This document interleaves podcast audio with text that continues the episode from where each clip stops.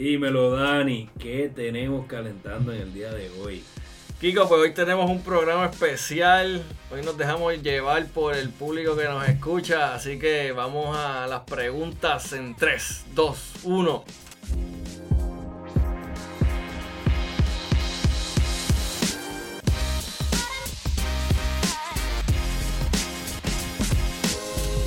Bienvenidos al episodio número 13 del Ex Deportiva Podcast.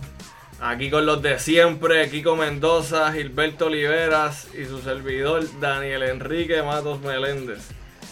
Hoy tenemos un episodio especial.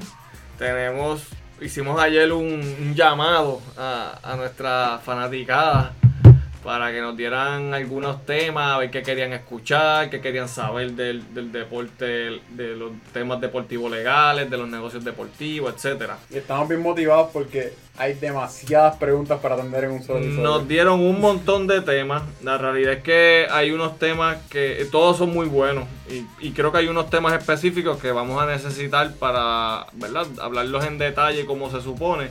Por lo menos episodios completos.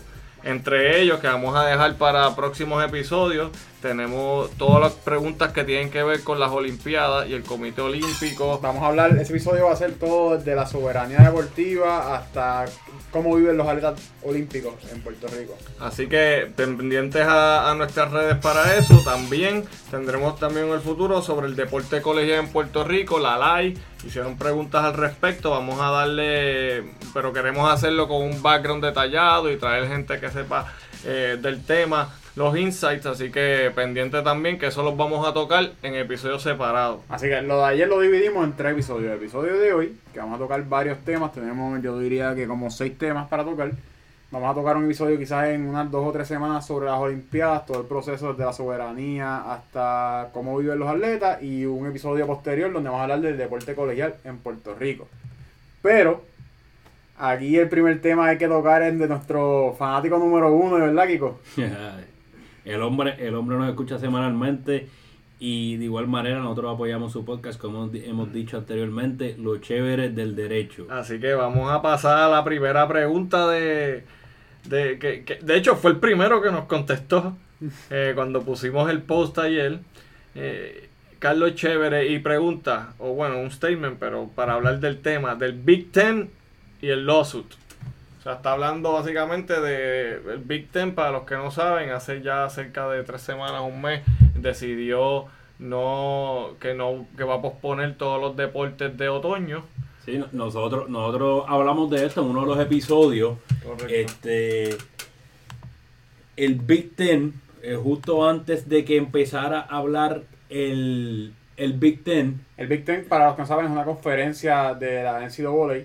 Incluye universidades como Nebraska, que este- aquí, de aquí se crea la Sí, controversia. el- el noso- nosotros hemos hablado rápidamente, nosotros hemos hablado antes del Big Ten, es una de las conferencias de lo que nosotros le hemos mencionado antes, que es el Power Five, eh, es primordialmente universidades que están en el Midwest de Estados Unidos, Se compone de 14 universidades. y si soy un buen fanático, te los puedo decir de memoria, Illinois, Indiana, Iowa, Maryland, Michigan, Michigan State, Minnesota. Nebraska, Northwestern, Ohio State, Penn State, Rutgers, Wisconsin y me quedé corto por uno. Este, fallé por uno. A mí no me pregunte, pues yo A ver, lo que tocas de hacer es bastante impresionante. me quedé corto por uno, ahorita me acuerdo cuál es. Eh, pero es la conferencia. Lo importante de esta conferencia es de las conferencias que hace mucho dinero eh, a través del fútbol. Nosotros habíamos hablado este, sobre este tema antes de que saliera el lío o contemporáneo a que sale, no el lío, este, el, el- el caso que hay. eh, el Big Ten, justo cuando el Big East, que nosotros se los comentamos en el episodio, dijo eh, la Universidad de Connecticut que no iba a tener deporte y a su vez salió el Pac-10, que es otra conferencia. Esta está localizada en el oeste, eh, cabezada por lo que es USC, que es Mm. California. Pac-12. Pac-12, perdón, Pac-10 era antes. eh, y UCLA, Oregon, universidades de por allá, dieron que no iban a jugar. El Big Ten había salido y dio hasta un calendario. Dijo que iban a jugar. eh, la estrategia de ellos para fútbol era que iban a jugar solo juegos de conferencia. De hecho, se supone que hubiesen estado jugando hoy, abría la temporada y era Ohio State en Y hay Illinois. una nueva comisionada, si no me equivoco, que también Sí. ha cogido el calentón de, de la controversia. Sí, este, lo que pasa, lo, eh, lo grande de esto es que justo después de que ellos dijeron que iban a jugar, cuando estaba todo el mundo diciendo que no iban a jugar, ellos dicen yo voy a jugar. Eh, a los par de días salen y se echan para atrás y dicen que no van a jugar, Y son la primera conferencia que en su totalidad decide no jugar. que no iban, que no iban a tener eh, lo- los Fall Sports. Entonces, ¿cómo se lleva a cabo esto? Pues era como un misterio, porque cuando esto pues, se llevó a cabo por una votación, que unos dicen que hubo votación, otros dicen que no hubo Que es lo votación. que, que ha sido la una de las críticas más grandes, que no han sido transparentes con el proceso para llegar a, la a esa decisión. Claro, porque el- lo que pasa aquí es que la, la gente, las voces que uno escucha, eh, como vamos a ver, los jugadores de Nebraska, eh, el equipo de Ohio State ha sido eh, eh, bien verbal. De hecho, el Big Ten se unió al esfuerzo que hizo el Pac-12 y hizo, hizo unas solicitudes de lo que querían. Eh, salen y ah, está, la- está la votación. Dicen que no va a haber deporte, entonces empiezan a apuntar dedos, esto, lo otro. No se sabe si había una votación. Uno- uno- unos presidentes decían que había votación, otros que no había votación. Eh, so, era, bastante confusing la información que había. Poco después sale que hubo en efecto una votación o algún tipo de votación de las 14 universidades. Eh, tres votaron en contra, eh, que fueron Iowa, eh, Nebraska y Ohio State, si mal no recuerdo. Y a raíz de eso empieza también la gente a ser más vocal. Algo interesante, uno escucha a los jugadores, a coaches. El coach de Michigan escribió una carta este, de por qué él quería jugar, que era bastante buena. Algunos directores atléticos, pero la gente que al final del día toma la decisión son los presidentes de las universidades que no necesariamente tienen un interés deportivo más allá de lo económico. Y esto junto al comisionado, que fue lo que mencionó Dani, que es Kevin Warren, que le han caído los chinches encima porque además de tener una decisión difícil, está eh, se sentó en la silla del comisionado anterior, que era Jim Delaney, creo que era el nombre, que fue el que llevó la conferencia a prominencia, así que tiene eso en contra. Y aquí entonces el- el- los jugadores, ocho jugadores de Nebraska han decidido entonces vamos a demandar al Big Ten por varias razones. Una es, y lo más importante, es que ellos dicen que el proceso que tomó el Big Ten para tomar esta decisión no cumplía con lo que dicen sus bylaws o las reglas que establece el Big Ten para tomar decisiones. En, la- en las reglas del Big Ten para tomar decisiones dice que en cuanto a un cambio o cancelación de temporada, tienen que cumplir con un voto del 60% de sus miembros, sus escuelas miembros. Aquí el, Big Ten se compone de las 14 escuelas y van a estar los comisionados de esas escuelas en el, en el voto, en la votación. Eh, el Big Ten, y esto sale luego, dice que cumplieron con esa parte, pero si nos vamos para atrás a cuando se, a cuando se radica la demanda, la, la demanda exige un descubrimiento de prueba de emergencia para poder para ver si pueden alcanzar eh, el, el threshold, el, el nivel necesario para solicitar una orden restri- restringiendo esta acción del Big Ten. Que sería un injunction, básicamente. El- eh, eso es lo que pasa para los que para los que no son este, abogados en todo proceso de un caso está la parte que es el discovery que es la parte donde uno pues le hace accesible la información y ellos te hacen la, la accesible información. El descubrimiento de pruebas en buen español. correcto y eso pues es algo que, que este, en muchos casos es un proceso denso que toma tiempo. En este caso lo que se hace es que se pide que sea de forma expedita un expedite discovery. Esto porque eh, los jugadores alegan que si esto pues se lleva un proceso de, de- de descubrimiento de prueba eh, como suele ocurrir normalmente se va a acabar el periodo de ellos de jugar la temporada se supone como, como dije anteriormente se supone que empezará este weekend la temporada con las otras conferencias estaría acabando en enero que es cuando están los bowls, el playoff, etcétera. Y si fuese a darse un, un torneo o, o la liga fuese a jugar, se está hablando de noviembre. Se- eh, los jugadores de Nebraska están diciendo, si vamos a jugar tiene, nos tienen que decir ahora.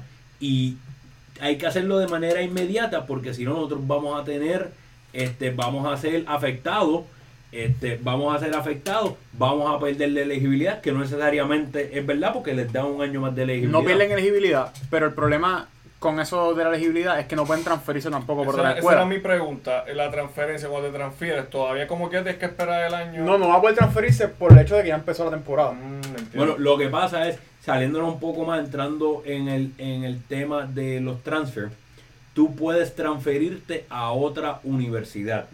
Pero hay unos periodos en los cuales tú puedes hacer Exacto. eso. El periodo para transferirte es parecido al que nosotros hablamos, que era el del draft. Tenías que hacerlo antes de agosto 3. Correcto. Si lo hubiesen hecho antes de esa fecha, podía entonces eh, ser accesible para, ah, eh, para este año. año.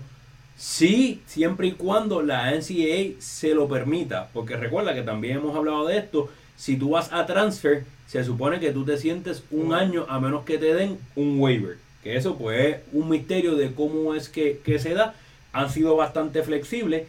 Si la persona entra ahora pues y le dan el waiver, pudiese empezar entonces a jugar en diciembre porque ya empezó la temporada. Si no, tuviese que esperar al año. Lo que va a pasar es que si hacen el transfer en diciembre y no les dan el waiver, no pueden jugar hasta el próximo enero del 2022. Se está perdiendo dos temporadas. Y eso, eso es nada más que uno de los argumentos en lo que se basa la demanda. El otro argumento es lo que acabamos de mencionar al principio sobre que el Big Ten no cumplió con los parámetros establecidos por ellos mismos para, para cumplir con, con los requisitos y, y poder cancelar la temporada.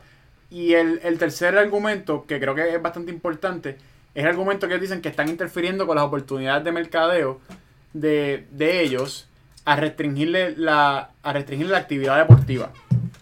Esto es un argumento interesante porque se basa en dos argumentos diferentes. Por un lado, los jugadores tienen la oportunidad de crecer sus carreras a través de jugar en college y llegar a la NFL. Pero esto es algo especulativo. Tú no puedes decir que me estás interfiriendo con la carrera porque tu carrera puede o acabarse cuando termine college y no generaste nada, o puedes llegar a, NC a, a NFL y Tienes un y daño generar- hipotético. Exacto, un daño, un daño real. Correcto. El segundo argumento es que ellos dicen que pueden generar ingresos durante su carrera deportiva. Y esto lo hemos hablado. Hay unas leyes que están pasando en diferentes estados que permiten que generen dinero de su, de su imagen. Sin embargo, todavía no hay una ley federal que permita que generen ingresos de su imagen. Y más aún, la ley de Nebraska, el Nebraska Fair Pay to Play, creo que se llama, el Fair, Fair Pay to sí, Fair Pay to Play Act, no entra en vigor hasta el 2023. Lo significa que ahora mismo, en este momento, los jugadores no podrían generar nada de su imagen mientras están en universidad. Esto hace el argumento de ellos de que sí podrían generar ingresos y el Big Ten le está haciendo daño a su, su capacidad de generar ingresos, lo hace mucho más débil. Eh, si nos vamos a, a los problemas que van a tener los jugadores, antes de entrar entonces a, a lo que ha pasado más reciente esta semana, nos vamos a los problemas que van a tener los jugadores para, para poder establecer su caso. El primer, el primer problema es el standing, o lo que conocemos como la legitimación activa para demandar. Esto es, y yo creo que Dani es, el experto aquí en lo que es legitimación activa, si quieres Sí, explicarlo. básicamente es que tienes, el auto, o sea, tienes la autoridad para tú llevar el caso.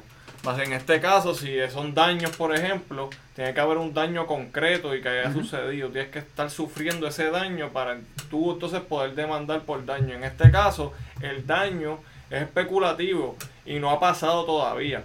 Correcto. Así que eh, es importante eh, ese argumento de legitimación porque les puede, como quien dice, matar el pollo en la mano y nunca llegar a, a, a- a- verse el caso.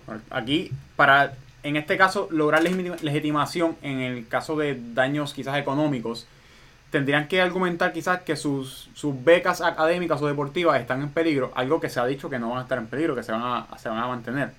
Así que por ese lado es difícil convencer a un juez de que tienen legitimación activa. Ese es el problema y a cierto punto yo creo que esto eh, fortalece un poco eh, en, en la batalla entre estudiante atleta y NCAA. Esto pues yo entiendo que le, le da un punto a NCAA porque no están siendo afectados económicamente. El bene- se está demostrando, la NCAA está tratando de demostrar a raíz de esto que el único beneficio que tiene el estudiante atleta es la beca y aún sin jugar se lo están dando. So, eso es algo que hay que estar pendiente de, cómo se va a llevar a cabo. Este, yo creo que eh, a todos los oyentes y a Carlos, esto es algo que se va a estar desarrollando eh, tan rápido como mañana van a haber noticias o en la próxima semana. Esto es algo que vamos a estar este, escuchando y vamos a estar eh, ready para darle, proveerle más información. Ta- también hay que ver el, vamos a tener que evaluar, ya le hemos hablado antes, eh, no, quizás no vamos a entrar tanto en detalle de eso ahora, pero el impacto que va a tener eh, el ingreso que perciben las universidades de, de- de- de estos deportes de otoño, o sea, el fútbol básicamente, y cómo ese ingreso que es bien alto lo utilizan para otros departamentos, para otras áreas de universidad, para otros deportes y pues hay que ver cómo se puede ver afectada en las distintas universidades esta pérdida eh, ahora que suspendan. Importante, ya me están haciendo señas de que hay que cambiar de tema, pero por el, otro ángulo, igual que doy el ángulo de la, de la NCAA, doy el de, los el de los estudiantes atletas, porque todas estas peleas que se están llevando a cabo para deportes de otoño son de fútbol. Fútbol y baloncesto son los únicos dos deportes básicamente que, que traen revenues a las universidades. Ese el dinero que entra para poderle pagar al maestro de matemáticas, para poder hacer, para poder hacer Remodelar eh, la cancha, pagarle al y coach. para hacer todo lo, de, de, de todo académico el impacto. Claro. Se están demostrando, por otra parte, los estudiantes atletas, el verdadero impacto económico que ellos traen más allá Y- de la beca. Y paréntesis, esto es otro paréntesis, paréntesis otro paréntesis. Brown University ya solicitó que se les exima del requisito de cumplir con título 9, que esto lo hemos hablado ya sobre el efecto de título 9 en los deportes de en los deportes femeninos. Ya Brown University solicitó que con los recortes que ellos van a, a tener que hacer en los deportes se les pueda eximir de cumplir con título 9 por pues, lo que llaman el foreseeable future, o sea, el futuro cercano. Así que pues, esto puede ser un efecto que si lo llegan a conceder, el, el deporte femenino se vea más afectado aún que el deporte masculino. Pero volviendo al, caso y tocando los últimos puntitos del caso, lo que, ha, salido, el otro punto de la legitimación activa o el standing que había es que los jugadores alegan que no se tomó un voto de acuerdo a, las reglamentaciones del Big Ten. El problema con esto es que los jugadores no tienen un, derecho a voto en el Big Ten. Las escuelas votan. Eso significa que los jugadores no tienen un, interés legal en estas votaciones o en este proceso que les garantice legitimación activa. Es diferente si la universidad va y dice no se emitió un voto de acuerdo a las reglamentaciones, la universidad sí tendría legitima- legitimación activa. Por todo esto, es que vemos que cuando Big Ten contesta dice que esto es un- una demanda sin fundamento, sin base ni fundamento. Sin embargo, ellos contestan esta demanda diciendo el voto que se tomó se tomó a razón de 11 a 3. Las regulaciones del Big Ten dicen que hay que tener 60%, que si matemática no me falla es 9 de 14, que si en realidad fue 11 a 3, están dentro de los límites. Hay personas que ya se han pronunciado de las diferentes universidades diciendo este voto nunca se dio. Se dio o no se dio, no hay evidencia todavía, eso es lo que los jugadores quieren. Pero hay dos puntos que hay que ver en este caso. Si se dio un voto afirmativo, o sea, ustedes quieren jugar y 11, pe- 11 escuelas votaron que sí, pues sí hay un voto, aunque se haya dado virtual, aunque se haya dado por escrito, de la forma que se haya dado. Opuesto a si se dio un voto en la negativa. Quienes están opuestos a jugar y solo tres personas levantaron la mano, en realidad no se dio un voto a favor, perdón, quienes están dispuestos a cancelar y solo tres personas levantaron la mano, no se dio un voto afirmativo de cancelar la temporada. Así que no es lo mismo. Esta evidencia que los jugadores pidieron es para eso para establecer que el voto no es un voto legal y no se puede tomar una, una acción con este voto. Eh, resumiendo un poquito, la, la corte entonces le dijo al Big Ten que tiene que producir la, la evidencia y tienen que están obligados a hacer un, un discovery expedito y creo que bastante limitado sobre básicamente lo, el procedimiento que se siguió para el voto. Yo no sé si quieren mencionar algo más en este, en este tema. Yo creo que hay que esperar un poco más a ver qué es lo que va a pasar con el, con el Big Ten. Pues esto surgió anoche mismo, creo que fue la, última parte. El último que si algo, si algo por último este tema, esto es un tema tan y tan y tan trascendental en los Estados Unidos, en los Estados Unidos y de tanto impacto que se ha convertido en una herramienta de campaña política de Donald Trump. Eso iba a decir, Trump y Pence apoyaron la demanda de Nebraska. De los jugadores y ellos están este, activamente abogando porque se permita jugar el Big Ten. Este, yo no soy experto político, pero leí en algún lado que son varios de los, de, en el Big Ten hay varios de los, de los swing states, así que están viendo una oportunidad a través de esto. Yo sé que Chévere nos puede ayudar con eso ya Así mismo, que, así que... Right back at you, brother. sí. Bueno, Este, vamos entonces a pasar a, a otra pregunta del público. Yo creo que la próxima nos la preguntó el compañero Xavi Fernández. Sai Fernández dice, ese es mi pana, y es perpetuado con ustedes. 2007, de las clases que menos atendimos y más gozamos, la cogí con él, que era Computer Science. Se va a acordar de eso cuando lo escuche. Mira, Xavi nos pregunta sobre la sobre el US Open y la asociación de jugadores de tenis que se ha ido creando en los últimos días fue anunciada. Y yo creo que es un, un tema importante porque ahora mismo men- mencioné yo casualmente sobre Brown University pidiendo que se exima del título 9, cómo afecta esto el deporte el deporte de la rama femenina. Y creo que este tema tiene mucho que ver. No sé si quieras, Sí, Dani. Mira, básicamente en, en Arroyo Habichuela lo que sucede es que Novak Djokovic, que es el jugador número uno del mundo, eh, se salió de lo que se llama el Players Council de la ATP. El ATP es la asociación De que... tenis players. Sí, de tenis players, que regula el tenis y las competencias. Eh, esa asociación tiene eh, varios componentes y entre ellas tiene un consejo de jugadores. En ese consejo está Federer, está Nadal y está o estaba Djokovic. Djokovic era el presidente de ese consejo. Ya va un tiempo que él había expresado eh, su, malestar con el ATP. Eh, así que decide, junto a otro jugador de- del circuito, Basic Pospilsil, hace- complicado el apellido, pero deciden eh, hacer una unión eh, aparte de jugadores varones. Excluyendo a la. Sí, A, a la- la del Co- femenino, correcto. Según, según tengo entendido, no se le hizo el acercamiento a- al, al circuito femenino. Esto ha sido criticado, Por los, mismos, especialmente. por los mismos jugadores. Correcto, Murray, Andy Murray no quiso formar parte, que se le hizo el acercamiento, no quiso formar parte de esta nueva asociación eh, porque, porque no incluyeron a las mujeres, ni siquiera las tomaron en consideración y él dice que hasta que eso no sea una opción, eh, no va a participar de esta Y- asociación. Y, de este Federer y players. Nadal, dos de los top players también. Tampoco. De hecho, se expresaron eh, en las redes sociales en contra de, de- de esta nueva asociación y, y diciendo que pues, lo que necesitaba el deporte ahora mismo es unidad.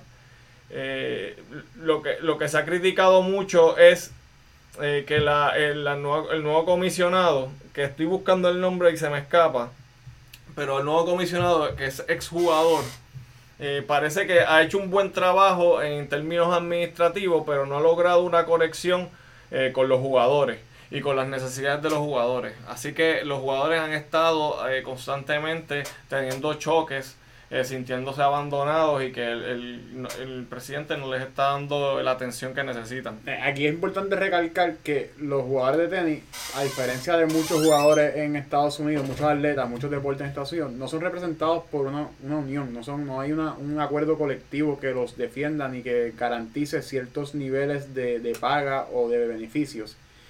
Aquí todos los jugadores de tenis van a, van a conseguir sus beneficios independientemente, son con, contratistas independientes. Lo que pasa con esto, y yo creo que la forma que lo están tratando de encajar es que no es una unión, no viene a ser ningún, no viene a, causar ningún tipo de controversia, pero Ni de acuerdo colectivo. Exacto, lo que vienen es simplemente a unificar a los jugadores. El problema que yo veo con esta, la forma que usan las palabras es que ellos quieren unificar a los jugadores segregando solamente a los jugadores varones. Y esta es la, la crítica yo creo que de todo el mundo. La idea es buena, en su ejecución ha sido pobre. Y aún así, eh, co- como, te, como te dije, los, si no tienes jugadores de- del top como Federer y Nadal apoyándote a irte se ve que hay una división en los jugadores. Entonces ahora mismo, en vez de lograr eso, eh, pues está logrando todo lo contrario. Encontré el nombre de la ATP Sherman, Andrea Gaudenzi. Bueno, que el, el, algo interesante. Y comenzó en octubre, perdonen, que no lleva tanto tiempo, pero ya vemos que la crítica ha sido constante. Algo interesante que, que, que vuelve a suceder es que Djokovic es una persona notoria. Antes de esto eh, estuvo en las noticias porque él era un anti-vaccine guy. Este, y dijo es, y, y, estaba en contra. Y creo que hasta hizo unos torneos en, en su país natal y a raíz de eso, este, creo que él dio positivo, si mal no recuerdo, y un montón de gente dio positivo. Que no necesariamente eh, Djokovic es reconocido por ir con la marea. El hombre tiene sus puntos de vista y él va a hacer todo lo que le entienda que es para beneficio personal. Si no me equivoco, 79 jugadores fueron a la reunión y ellos tomaron una foto. Eh, es la primera asociación de, jugadores eh, desde el 1972. Así que nada, veremos cómo, cómo esto va hacia adelante. Claramente no es, eh, ha sido una movida controversial. Eh, Djokovic está usando el, el, star power que tiene eh, como, posiblemente el mejor jugador del mundo, pero no, ha logrado unificar a, a, los jugadores. Y esto, esto, como estaba diciendo, puede tener un efecto bien negativo en la rama femenina del deporte. Vemos que el NCAA quizás también se ve afectado. Así que estamos viendo que quizás este año, si estas, estas cosas siguen progresando, puedan tener un efecto negativo en el deporte femenino. Y esto pues, puede causar que el efecto se vea mucho más a largo plazo. Definitivamente. Hay, hay otra pregunta también que sobre en Facebook eh, nos comentaron para que habláramos del US Open. Espérate, an antes, antes de entrar a eso, este, que vamos a brincar el US Open, ese tema de de las diferencias entre los hombres y las mujeres en el tenis se resaltan más en un momento cuando estamos viendo tanta unidad entre la NBA y la WNBA uh -huh. Y, y, el activismo y los esfuerzos que hay para que haya esa igualdad de, de trato entre los atletas. Aprovecho y de paga. Y les dejo saber que todo eso fue hablado con la licenciada Michelle González, si mal no recuerdo, en nuestro cuart, tercer o cuarto episodio. Al principio, pero bien relevante. Oye, y paréntesis, ya que estamos hablando de esto, queremos felicitar a la Federación Brasileña de Fútbol porque ellos lograron alcanzar, eh, lograron que los equipos de fútbol femenino y masculino, masculinos tuvieran el mismo nivel de paga. Es algo que está tratando de hacer, yo diría que todo el mundo. En Estados Unidos vemos que USA, eh, el equipo de, de soccer, que hablamos de eso también. El equipo de soccer de, de mujeres de, de, Estados Unidos demandó buscando esto mismo.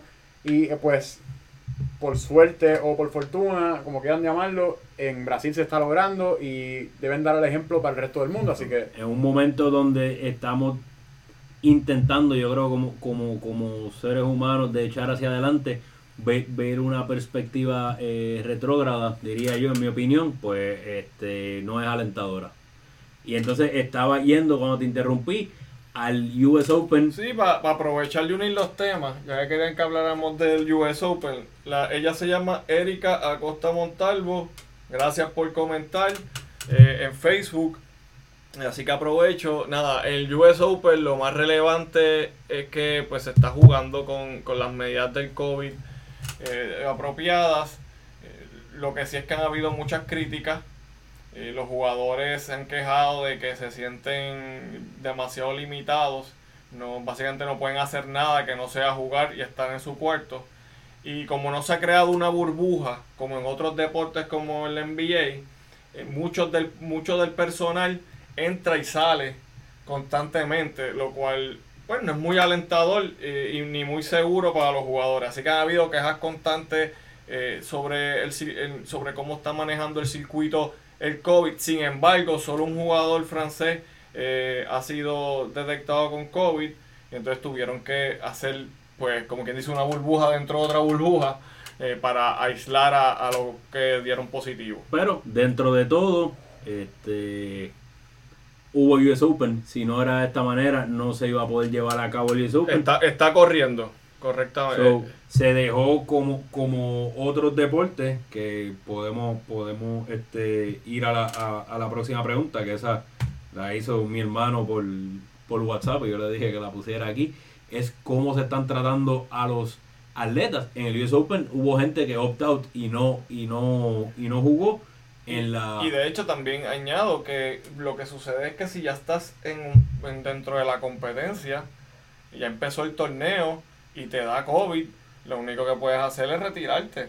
O sea, perdiste el torneo. No es como quizás en la NBA que tú estás unos días y pues regresas porque la temporada es más larga o en pelota. Pero aquí es bien cortito el tiempo y, un y esto es un Grand Slam. Así que, si, eh, que de hecho Nadal ni Federer están jugando. Pero si Djokovic se enferma antes de la final o en la semifinal, pues claramente tiene un impacto en, en el deporte como tal. Sin embargo, están haciendo pruebas de una o dos veces a la semana.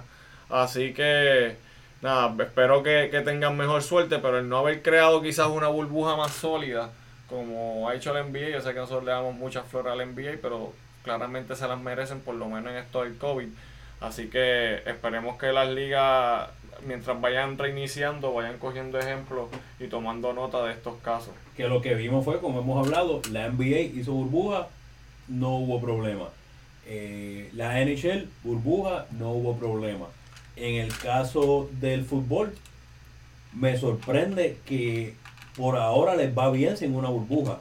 Este, la temporada está por comenzar, no, no he visto muchos casos de, de positivos, pero... No, no, es como de NFL. De NFL. NFL no, pues no han comenzado Por eso, pero está, pero, Está, pero está en proceso, ya están eh, practicando. Pero preocupa, o sea, tío, a mí me preocupa. algo va a pasar, veremos a ver, y entonces es que a lo, a lo que quiero llegar, la gran diferencia entre la NFL y la MLB, la NFL dio un deadline de cuando tú podías opt out del contrato. De la temporada, perdón, no del contrato. No, eh, MLB no. NFL, NFL. MLB, como nosotros dijimos en uno de los episodios, dio la opción de opt out y cobrar cuando tú eras eh, denominado alto riesgo. Correcto. Si no eras alto riesgo, te podías salir de la temporada y no cobraba. Algo interesante que pasó, creo que la semana pasada o esta semana, ya uno no tiene ni idea qué día es. Eh, Isan Díaz, pelotero puertorriqueño de los Miami Marlins, había opt-out de su contrato y ahora volvió a entrar a la temporada, que hubo que llegar a un acuerdo entre MLB y el MLBPA para permitirle entrar. Solo para permitir a él entrar. Sí, porque de los que ha opt-out, aparentemente él es el único que ha solicitado eh, volver a entrar a la burbuja. Y eso, eso pienso yo que estaría es algo que estaría contemplado, que habían jugadores que pudieran llegar a, tomar una decisión ah, así. Bueno, que tengo entendido que en NBA, una vez tú haces el opt-out, no puedes regresar porque tú haces opt-out y le das permiso al equipo que consiga otro jugador. O sea, tú sales del pool de jugadores ya, no puedes bueno, lo que, pero si hay espacio. Bueno, lo que pasa, recuerda que la diferencia ahí, creo, creo que dimos en el clavo, en la pelota está el roster y lo que nosotros hemos hablado ya, de que es un 60-man roster, un taxi squad. O sea, tú traes a uno. Después que tú tienes esos 60 jugadores, tú no puedes traer a más nadie, aparte de los cambios que tú hagas. O sea, el espacio de pierde. O en teoría, había un espacio porque tú tenías que hacer tu 60-man roster. Yo no creo que tú podías incluir. So, según un acuerdo, entiendo que eso se podía porque como quiera se le daban eh, los beneficios de servicio y eso al jugador. Eso no afecta más allá de los números que él pueda poner. Que es algo que no, no se tomó o se tomó en consideración este un caso que ha estado en las noticias, que es algo que he estado discutiendo yo fuera del aire con, unos fanáticos. Parte de, esas negociaciones fueron mucho más en detalle de lo que nosotros pensamos. Uno de ellas es las cláusulas en los contratos. Muchas de estas cláusulas en los contratos, tanto en béisbol como en todos los deportes, tienen incentivos. Tienen incentivos si tú metes 50 goles, si tú metes qué sé yo, mil puntos, este, si tú ganas 10, 15, 20 juegos, si tú, si tú tienes 30 salidas, y la gran mayoría de esos de esas cláusulas se llegaron a un acuerdo entre dueño y asociación, excepto el caso de AJ Happ. AJ Happ es el pitcher de los Yankees que ha estado cogiendo palos. Los otros días, los otros días este, salió y tuvo, y tuvo un buen desempeño que dio 7 ceros pero pero él estaba criticando y fue vocal en su en su en su queja de que el equipo lo estaba privando de que él pichara porque él tiene una cláusula en el contrato que si pichea X cantidad de inning, tiene lo que se llama un vesting en el contrato, que es una cláusula que automáticamente el año que viene va a ganar 17 millones. ¿Cuál es, a, a qué nivel se, o si se prorrateó, o a qué acuerdo se llegó entre jugador y gerencia? No se sabe el día de hoy, pero lo que está bastante claro es que el equipo está haciendo todo lo posible porque él no porque él no logre eso lo que le va a afectar es que no va a poder cobrar los 17 millones Le acaban de saltar a palos hoy, cuatro en runs y, pues, parece- está, está apretado. sí no el hombre Así que pasó para que, para que lo tengamos en mente. Oye, ya que estás en ese, en ese ritmo de los deportes en la cuarentena, eh, Gilberto Sucre nos pregunta sobre el NFL y la decisión de dejar a los equipos decidir si van a dejar fanáticos o no van a dejar fanáticos. Yo creo que es un tema interesante. Creo que es algo que puede traer muchos problemas. eso es algo volvemos a lo que hablamos de Big Ten que es una movida yo creo que más que nada política y económica Pero, y, y para mí, lo que yo siempre pienso es que la NFL o sea, ti- mm, tiene que uniformar. Si quiere tener un éxito, algún tipo de éxito, Es que el, el- el problema va a ser que si no yo jugador de un equipo que está prohibiendo los fanáticos. Yo no voy para Miami que vi que, que, que, que se puede jugar. Yo no voy a ir a X ciudad porque hay un alto nivel de contagio. Yo como jugador o yo como jugador, ¿qué le voy a exigir a la asociación de jugadores que pelee por mí con la liga para que proteja mi interés y proteja mi salud?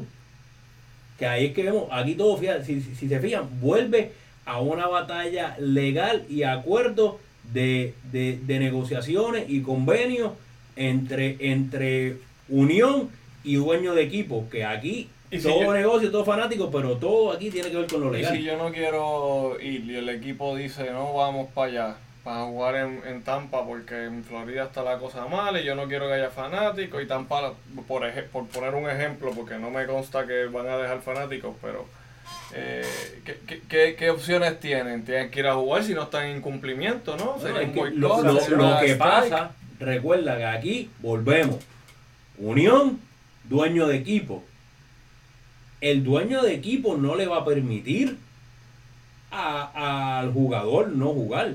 A menos que ellos hagan un boicot o hagan un strike, van a tener que ir a jugar. Al final del día tú vas, este, eh, patalea lo que tú quieras, pero yo veo bien difícil de que no vayan a jugar a un lugar. Estamos, estamos, yo creo que estamos Así de que acuerdo. yo creo que eso es algo, este, azufre, time will tell, pero pienso que es una bomba que va a explotar y va a explotar en el momento menos deseado porque va a afectar probablemente a mediados, final de temporada. No, y que la NFL no es como la MLB, que tú puedes poner dos juegos en un día. Si aquí alguien le da un brote y tú tienes, vas a jugar las 16 semanas que usualmente juegan, y no tienes mucho tiempo para, para jugar con, con los juegos, para posponer, para reactivar, para que la gente no, para que los jugadores no estén disponibles en lo que están en cuarentena. O sea que se puede complicar la, la temporada de 0 a 100 fácilmente. Sí, aquí, este, sí, y no, no es, no es tan sencillo como, como se pudiese hacer en, en MLB, que nos montamos en el avión y llegamos ese día y jugamos, este, o, lo hacemos la noche antes tarde. Para, para mover un equipo de fútbol es bien complicado, que ellos llegan unos días antes a la ciudad, si hay un brote o si hay algo, eh, se puede complicar. Yo creo que eso es algo que, aunque haya un acuerdo ahora, va a ser un acuerdo como hemos visto en otras ligas, que es fluido, que, que se va a continuar las negociaciones. ¿Qué, qué tú crees, Tony? ¿Dejamos aquí Coca un rato solo?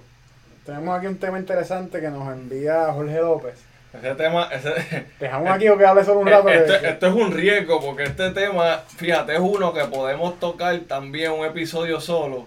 Pero vamos a darle a Kiko que, que se. Kiko, que Jorge, se López, cure. Jorge López te pregunta a ti específicamente sobre la Liga Invernal de Béisbol. De Bueno, hecho, él pues, dijo, que- paréntesis, él me jugó pelota contigo de chamaquito. Yo no sé Sí, sí, ¿verdad? era, era pana, era pana. Así que. Este, bueno, eso pudiese ser un episodio si nos vamos al trasfondo histórico Claro. y, y, y la, y la y cómo ha caído la Pero liga. queremos los Cliff Notes. De, de- de- Bueno, la, la realidad es que el, eh, si olvídate de la historia eh, cuando jugaban los Clemente, los Willie Mays este, de la vida, aquí tan, tan- hace tan poco tiempo como el 1994, no hace tan poco tiempo, ya han 26 años, cuando hubo, cuando hubo la huelga de béisbol, que también hablamos de eso aquí con lo de Sotomayor, Sunday Night Baseball se daba en la Liga de Puerto Rico porque se determinó que esta era la mejor liga del mundo. El mejor talento eh, del, del mundo venía a jugar aquí. Este, Willie Mays, Hank Sí, no, pero estoy hablando ahora de los claro. 90, Sí, que sí. es el, el Dream Team. Pero que desde antes ya Sí, se jugaban los- las grandes estrellas aquí. tanto puertorriqueños como, como no puertorriqueños. Esta era la mejor liga.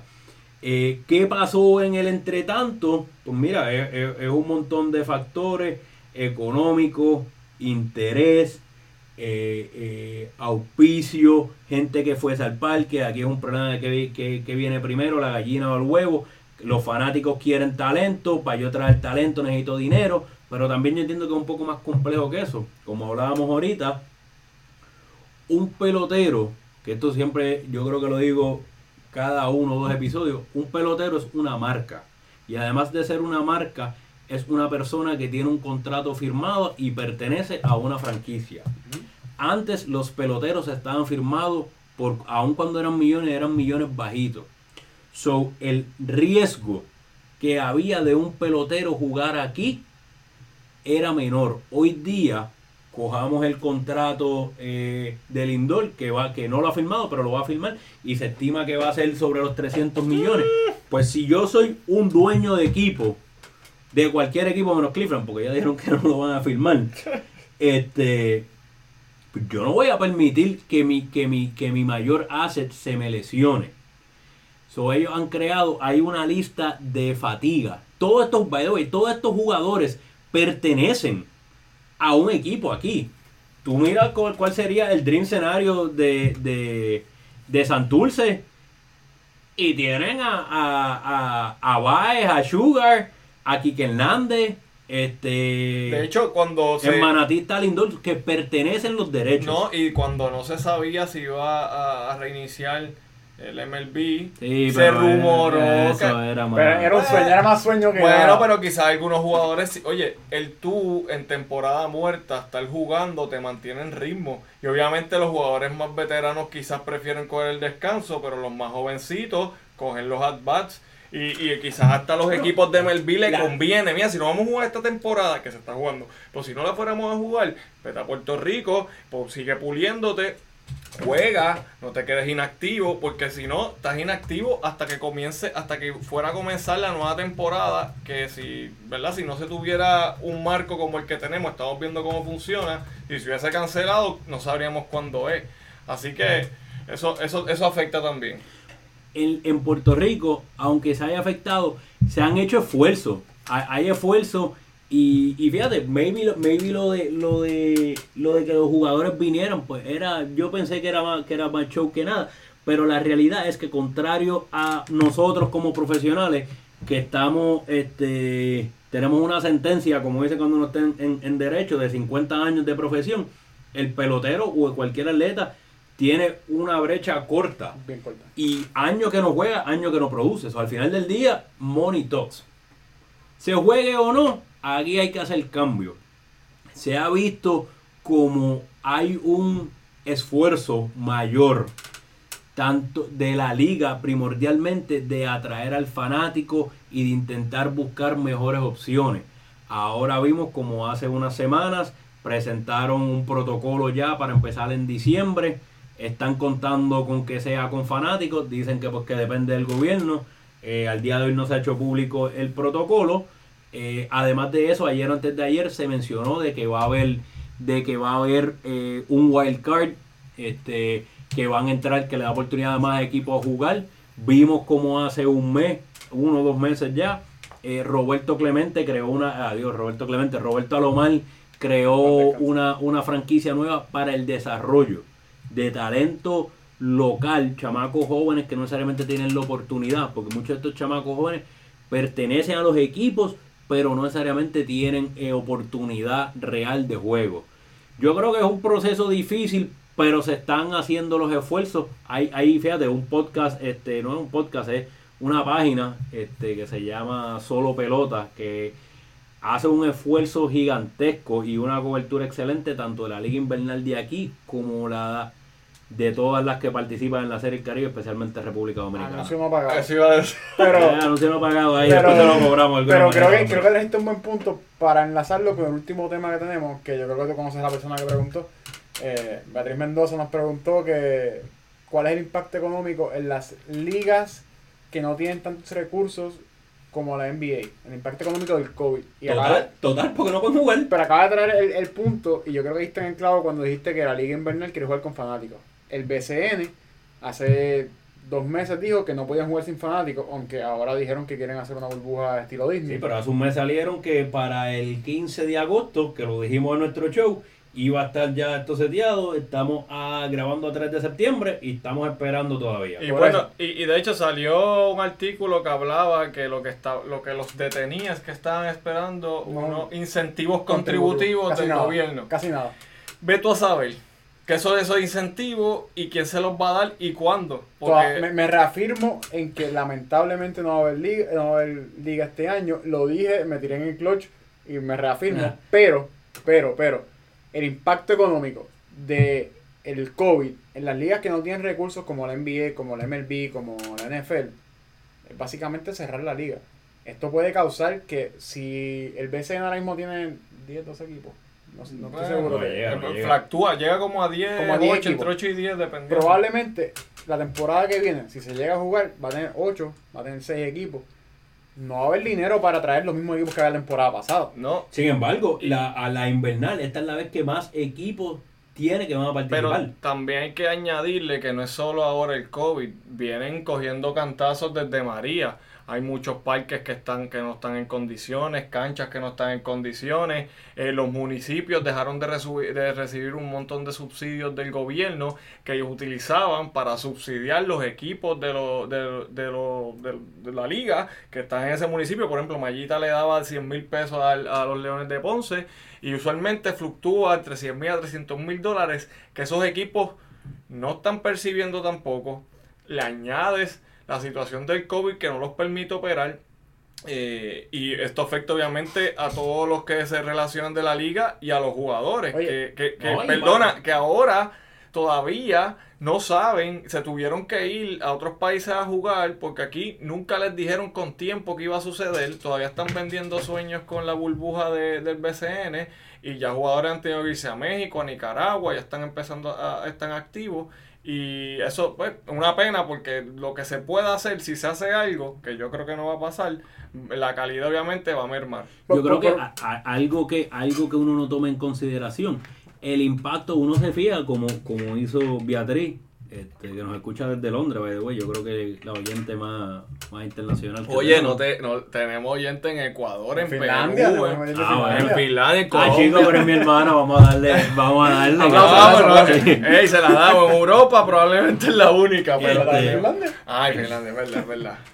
todo el mundo, como ella, como ella bien pregunta, se fija en el impacto de las ligas. A mí me, me impresiona también el impacto que tiene en todas las personas, más allá de los atletas que dependen de estas ligas. El que vende la cerveza, el que hace la fritura, el que cobra el parking, el que vende el agua en la luz, toda esa gente que se afecta por el deporte. So, este impacto, ¿cuál es el impacto del COVID?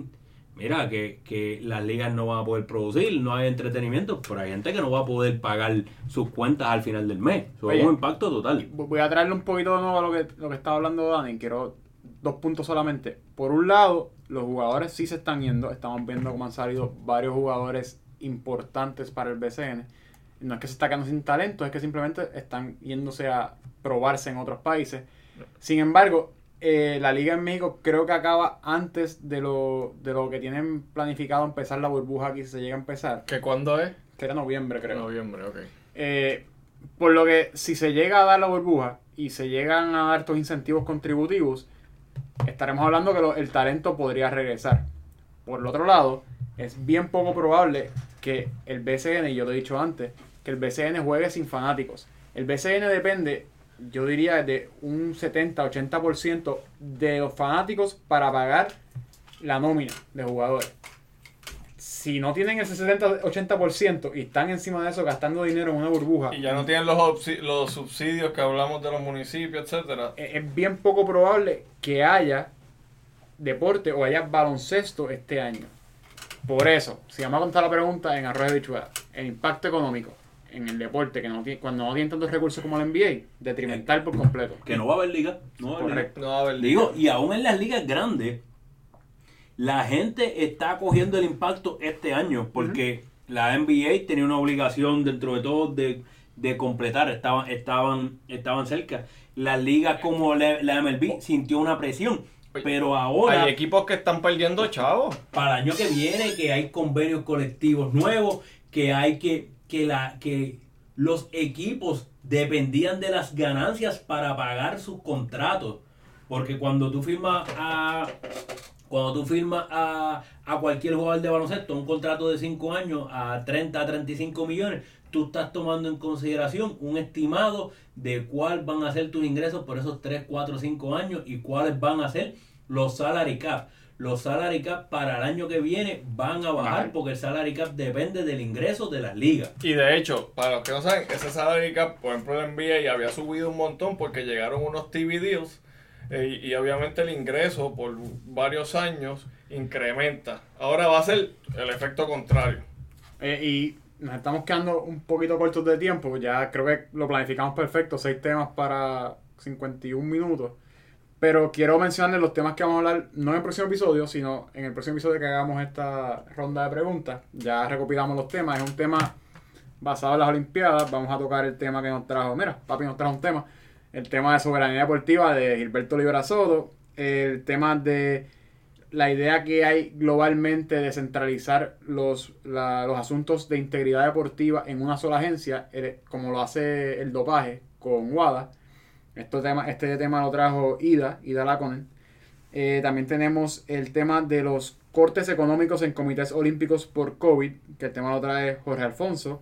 Y el tema de cómo viven los atletas olímpicos, que lo trae Luis Miguel Ratón. Así que probablemente la semana que viene no, ni la Yo otra. no, pero, pero digamos, si- sin entrar en detalle de lo que tenemos, ya tenemos confirmado, eh, iba a decir artista invitado. Casi, ca- casi artista, casi. invita- invitado especial eh, para las próximas dos semanas. Por eso. Uno que en dos semanas que es fanático, que ha aportado de otras maneras al show. Y la semana que viene Es reincidente. Un tenemos, reincidente. tenemos reincidente y el hombre está pompeado y está haciendo research desde ahora. Así que Así que yo creo que por eso es que les digo que no, no vienen dos semanas, pero si no hay nada, como dicen, pressing para tercera semana, vamos a estar trabajando Y este el, el- tema. el tema también de la LAI. Exacto, entonces en un tema separado vamos a estar trabajando el tema que nos trae Pedro Barea sobre el deporte colegial en Puerto Rico, que es un tema que queremos trabajar solo porque creo que creemos que es un tema que merece, amerita mucha importancia y que, y que nosotros tenemos y queremos aprender más en detalle del tema porque creo que eso es eh, el diamond, el diamante que hay que pulir en Puerto Rico es cómo nosotros podemos desarrollar esa liga para el beneficio de todas las universidades y todos nuestros estudiantes de. Correcto, las universidades se pueden beneficiar un montón de, de estas in- de estos incentivos. Eh, aparte de eso, si no contestamos su pregunta, ya el tiempo no nos da para más, pero sigan escribiéndonos. eh, vamos a estar pendientes. Después probablemente hagamos esta dinámica de nuevo. Cada Eh, tres pa- episodios lo hacemos. para seguir con la, ¿verdad? Eh, eh, ocultando su mente y viendo que a ustedes les interesa. Creo que contestamos las preguntas que cogimos para contestar, creo que, que pudimos tocarlas con bastante detalle. Siempre son temas que le podemos desarrollar mucho más, pero lo, lo estaremos viendo más adelante. Así que, con habiendo dicho eso, búsquenos en Lex Deportiva Podcast. Estamos en Facebook, Instagram, Twitter, LinkedIn. Eh, dale follow, dale like para que te lleguen nuestras notificaciones. También estamos en Spotify, Apple Music, Lex Deportiva Podcast. Dale follow. Estamos en YouTube a través de Oliveras Legal, Lex Deportiva. para nuestro amigo Néstor, que lo nos ve en YouTube todos Sí, todos tenemos los viernes. un solo un fanático en específico que no nos escucha si no es en YouTube, así que aprovechen que hacemos el link para él. También pueden encontrarnos a través de YouTube. Así que nada, la semana que viene los vemos. Ya no nos da tiempo para más. We out.